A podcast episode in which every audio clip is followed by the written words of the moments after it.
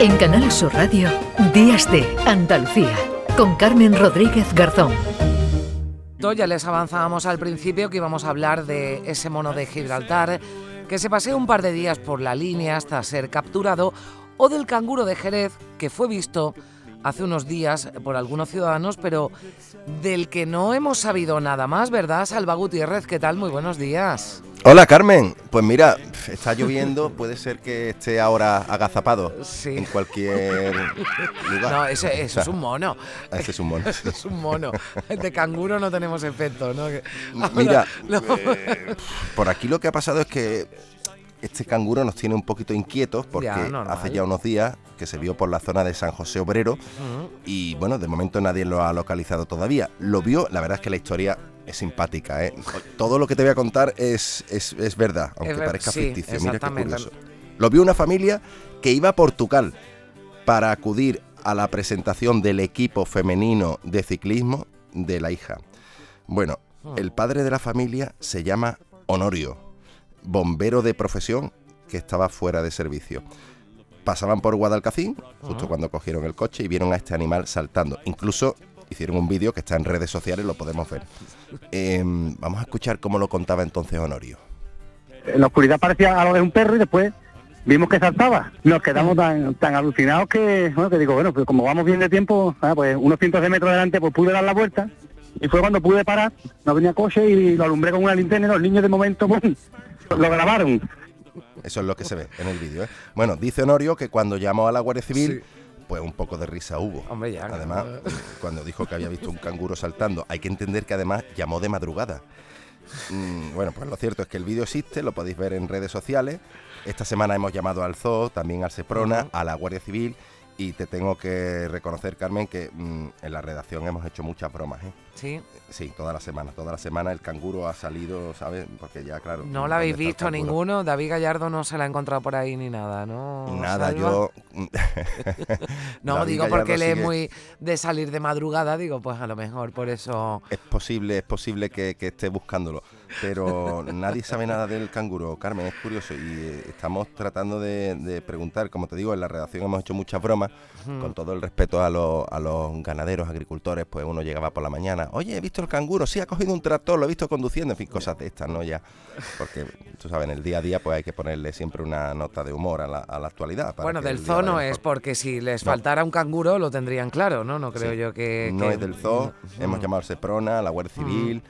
Eh, incluso la Guardia Civil al principio se sorprendía, pero le hemos dicho, oye, es que la llamada la tenéis registrada. Que este sí, sí, sí, está registrada la llamada. Bueno, además es un bombero, ¿no? Que estaba fuera de servicio. Es decir, que bueno, que este hombre eh, que llamó, además se identificó precisamente porque sabría que esto pues se podría dar a bromas y a cachondeo, ¿no? Pero, pero bueno, vamos a, vamos a seguir hablando, gracias Salva, y si aparece el canguro nos lo cuenta, ¿eh? O si lo ves, o si lo ves, nos llamas y nos lo, y nos lo cuenta. A ver si quiere hablar.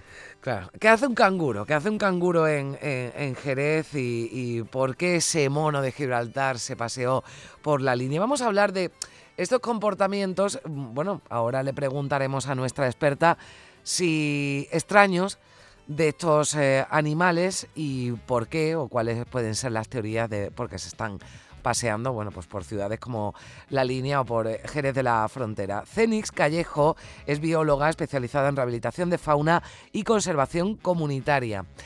Cenix, ¿qué tal?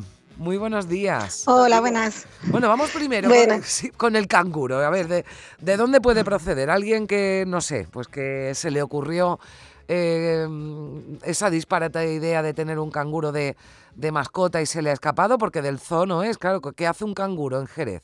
¿Qué piensas tú? Pues mira, el problema que tenemos en España es que España es la puerta más importante de tráfico de animales exóticos en Europa. Hay muchísimo tráfico que o bien se queda aquí para el mascotismo, como bien has dicho, mm. para gente que quiera un animal exótico de mascota, o que bien pasa por España porque viene de América o viene de África y va hacia el norte de Europa o va incluso hacia Asia. Entonces aquí nos encontramos con una gran cantidad de, animales que utilizan España de punto de paso, o sea, de traficantes que utilizan España de punto de paso para el tráfico ilegal. Y desafortunadamente en España también hay mucha desinformación respecto al tema del uso de animales silvestres como mascota. Hay muchísimo mascotismo de animales que, que muchas veces quienes no están en el gremio no les sorprende mucho ver la gran cantidad de animales que nos llegan y muy disparatados. Entonces, en este caso parecería del mascotismo, claro. Ya, bueno, pues eh, en cualquier caso se ha, se ha escapado, no lo encuentran, claro, mm, nos preocupa que le haya pasado a este animal, pero también, ¿no? Si puede eh, poner en peligro a quien se lo encuentre si no sabe muy bien cómo, cómo actuar. ¿Qué hay que hacer si uno se encuentra como le ocurrió a este hombre a un, a un canguro? Claro, en, en, caso de encontrarnos con un animal silvestre del que no tengamos conocimiento, lo mejor es mantenernos a la mayor distancia posible, hacer poco ruido, alejarnos tranquilamente, no parecer una amenaza. Y simplemente llamar a las autoridades competentes, llamar al SEPRONA, que ellos se van a encargar de manejarlo mejor. En el caso de un canguro, es difícil que haya un enfrentamiento si no es una cuestión en la que ya estemos atacando al animal o en la que nos intercedamos entre la, la madre y la cría si la cría ya está fuera en general es difícil que haya un enfrentamiento siempre y cuando mantengamos las distancias. Lo que no podemos hacer es porque nos llame la atención el animal acercarnos o pararnos para hacer fotos o este tipo de comportamientos que ya pueden poner más en tensión al animal. Bueno, pues llamar al, Seprona y no, bueno, pues eh, aunque nos parezca un animalito pues adorable, pero no sabemos tampoco cómo, cómo puede cómo puede actuar, ¿no? Si se ve si se ve amenazado. Y con el mono. Este mono de, Gibraltar, bueno, que mm, no había, parece que no había ocurrido antes, se va hasta la línea y se queda unos días en, en los tejados de, varios centros escolares. Esto, en este caso, ¿por qué, por qué puede ocurrir? ¿Por qué este, este mono se, se escapa, ¿no? digamos, de su hábitat natural y, bueno, pues se va a la, a la, línea allí a un instituto, pues provocando también em, cierta eh, tensión ¿no? entre, la, entre la población, que en este caso sí fue finalmente capturado. El caso del mono de Berbería es un caso un poquito diferente, porque sí que es cierto que lleva en Gibraltar muchísimo tiempo, históricamente, pero sigue siendo un animal en semicautiverio, en semilibertad. Esto quiere decir que al final es un animal silvestre que en vida silvestre, en vida natural, tendría grandes territorios, tienden a moverse, tienden a, tener la necesidad de salir de los espacios en los que viven y además eh, en un momento en el que hay mucha población, después de la época de cría, puede haber individuos que hayan sido desplazados por el grupo y que necesiten buscar otros territorios. Entonces, es un comportamiento natural el hecho de que salgan o intenten salir de una zona en semilibertad como pueda ser la zona de, Gibraltar, pero además hmm. se une que en Gibraltar no viven en un estado silvestre 100% porque hay muchísima presión de turismo. Y de hecho es un turismo muy cercano aunque haya carteles que avisen para que no te acerques al primate, para que no interactúes con él, la realidad que vemos día a día, cada vez que hemos ido a Gibraltar a ver cómo están los grupos de allí, es que siempre hay personas muy cercanas a los animales, dándoles de comer a los animales, incitando a que se suban encima.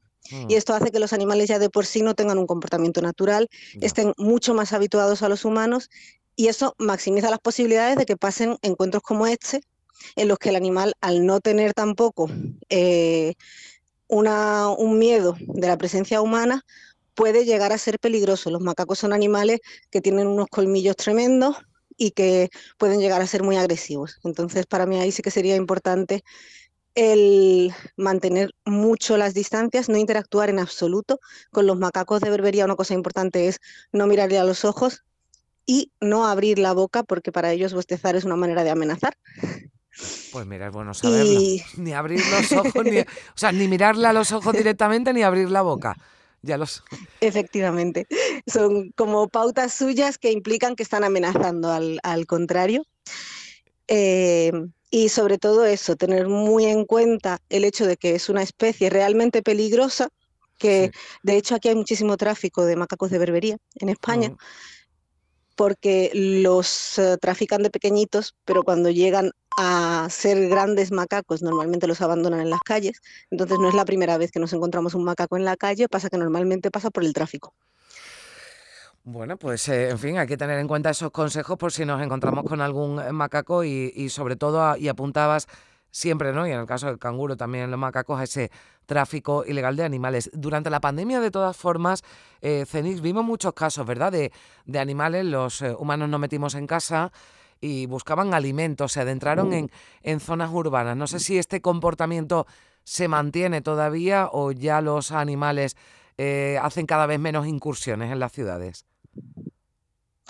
Pues mira, yo de este tema en concreto aquí en España no tengo muchos datos, pero así un poco por lo que he podido ver en los entornos más cercanos, eh, sí que se ha ido disminuyendo eh, el número de animales que han ido incursionando en las ciudades.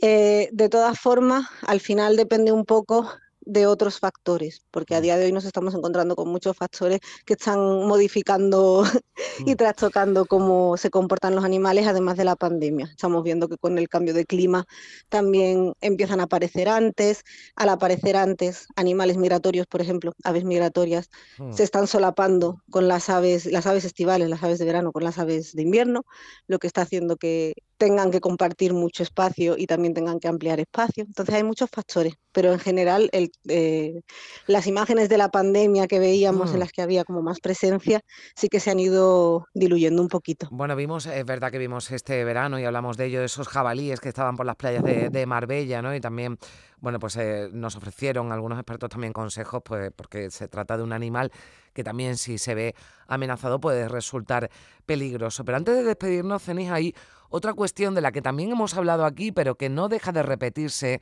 Es verdad que hace ya algunas semanas que no tenemos noticia de ello, pero son esas orcas que atacan ¿no? en, en, aguas del estrecho. Bueno, atacan, no sé si es la palabra, porque los científicos todavía están investigando por qué el comportamiento, ¿no? por qué se acercan a los barcos y en algunos casos golpean y rompen los timones de las embarcaciones. Sí, el tema de las orcas es un tema que hay que tratar con mucha delicadeza, porque sí que ha sido como muy viralizado y se le han puesto como muchos adjetivos y mucha, mucho, mm, muchas asunciones de comportamiento. Realmente lo que tenemos a día de hoy es que el grupo de orcas que hay en el estrecho es muy chiquito, no, no hay más de 50 orcas, es una especie que está súper en peligro de extinción.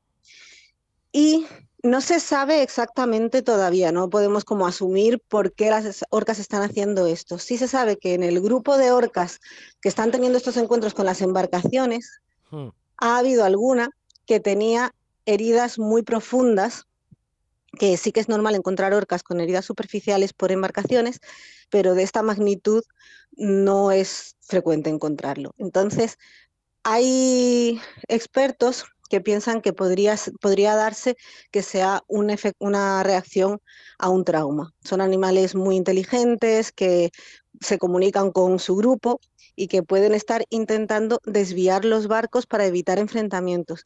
Esto es importante comentarlo porque no ha habido ningún impacto que haya provocado víctimas mortales, que haya provocado hundimientos, cosa que son animales muy grandes que si quisieran podrían hacerlo.